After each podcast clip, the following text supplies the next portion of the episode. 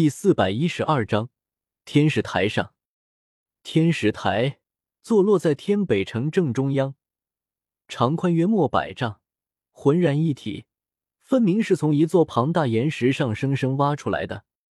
它从天北城建造时就已经存在，这么多年来，它身上痕迹斑斑，满是岁月留下的印记，所以这里一直是天北城最受瞩目的区域。每当城中一些势力出现矛盾而又不想全面开战时，都会选择在这里决斗。而今日，他等来如今这个时代，这座城市的两位霸主，红寒，听说了吗？韩家前几天派长老去抓洪家的红竹儿了。什么？红竹儿可是洪家家主的女儿，韩家竟然敢动她？韩家没得手，听说有个外地人来了洪家。就下了红竹儿，连韩家的寒冬长老都不是他的对手。嘶，那今天这场决斗，岂不是洪家要找韩家算账？呵呵，老板，给我来纸烧鸡。这一次洪家与韩家的决斗，吸引了整座天北城的眼球。此时天石台四周已经挤满了密密麻麻的人群，人头涌动间，喧嚣声冲天而起。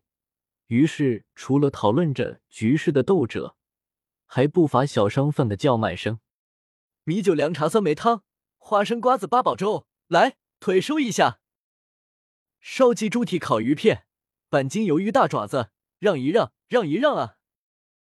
哎，大人您的唐人，一共两枚铜币，承蒙惠顾。小商贩推着摊子穿梭在人群中，他们并不关心台上的事。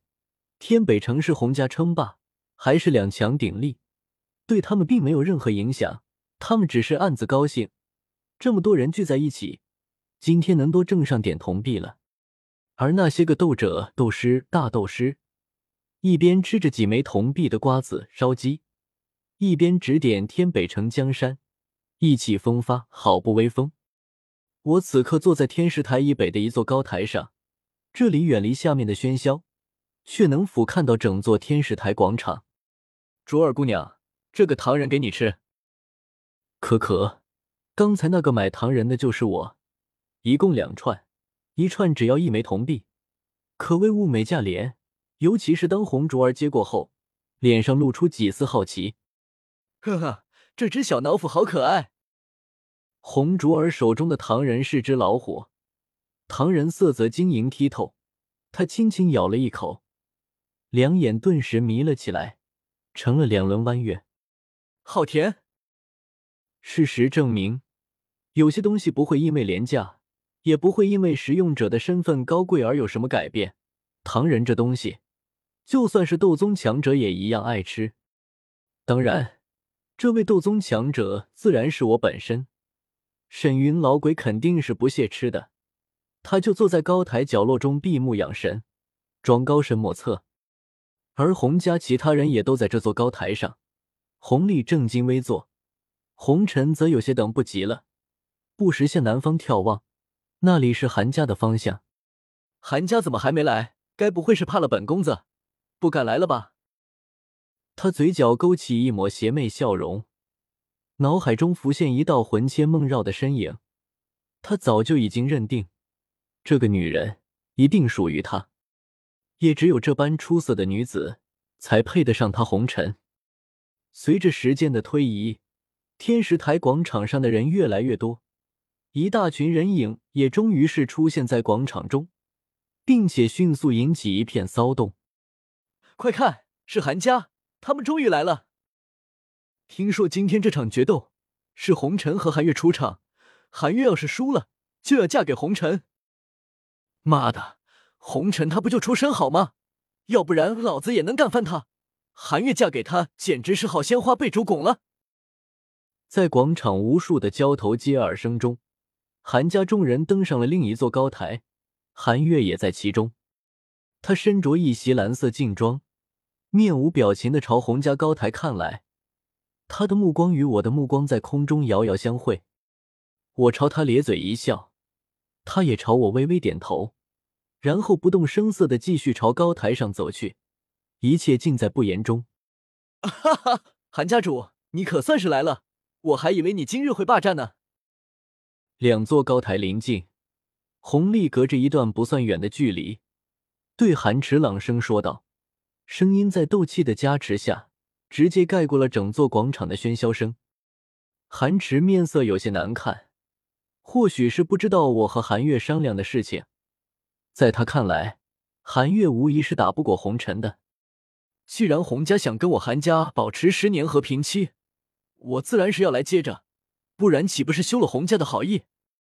输人不输阵，他咬牙硬撑着。洪丽大笑一声，戏谑说道：“是吗？你将女儿嫁过来，这倒的确是一份好意。”两人话不投机，又随口胡诌了几句，决斗就开始了。红尘身形一晃。伴随着淡淡的雷鸣声，鬼魅般的出现在了下方天使台上，抬起头，目光自信的看向韩家席位，看向那一道倩影。韩月，你不是我的对手，还是直接认输吧，不然将你打坏了，本公子可会心疼呢。韩月最后望了我一眼，自高台一跃而下，稳稳落在红尘身前，玉手一晃。一柄寒芒凛冽的雪域长剑出现在手中，神情冷漠的说道：“试过才知道。”呵呵，看来是要先将你打服，才能将你给说服啊。红尘低声轻笑着，右脚猛地一踏地面，顿时一道手臂粗壮的雷光，犹如巨蟒般沿着地面对韩月爆射而去。韩月毫不示弱，挥剑斩出一道剑光。与那道雷光碰撞在一起，骤然一声闷响，碰撞处的石台直接留下一个坑洞。不愧是本公子看中的女人，有两下子。红尘大笑一声，周身斗气激荡，手掌上的雷光暴涌，几道雷光诡异弯曲，最后在他指尖处凝聚成一对极为锋利的雷电指爪。且看看我风雷阁的风雷掌。他带着一股极为凌厉的雷霆之力，猛地向韩月胸口抓去，途中空气都被生生撕裂而开。手爪过处，一道模糊的银色手爪残影在半空中浮现而出。近距离格斗类斗技。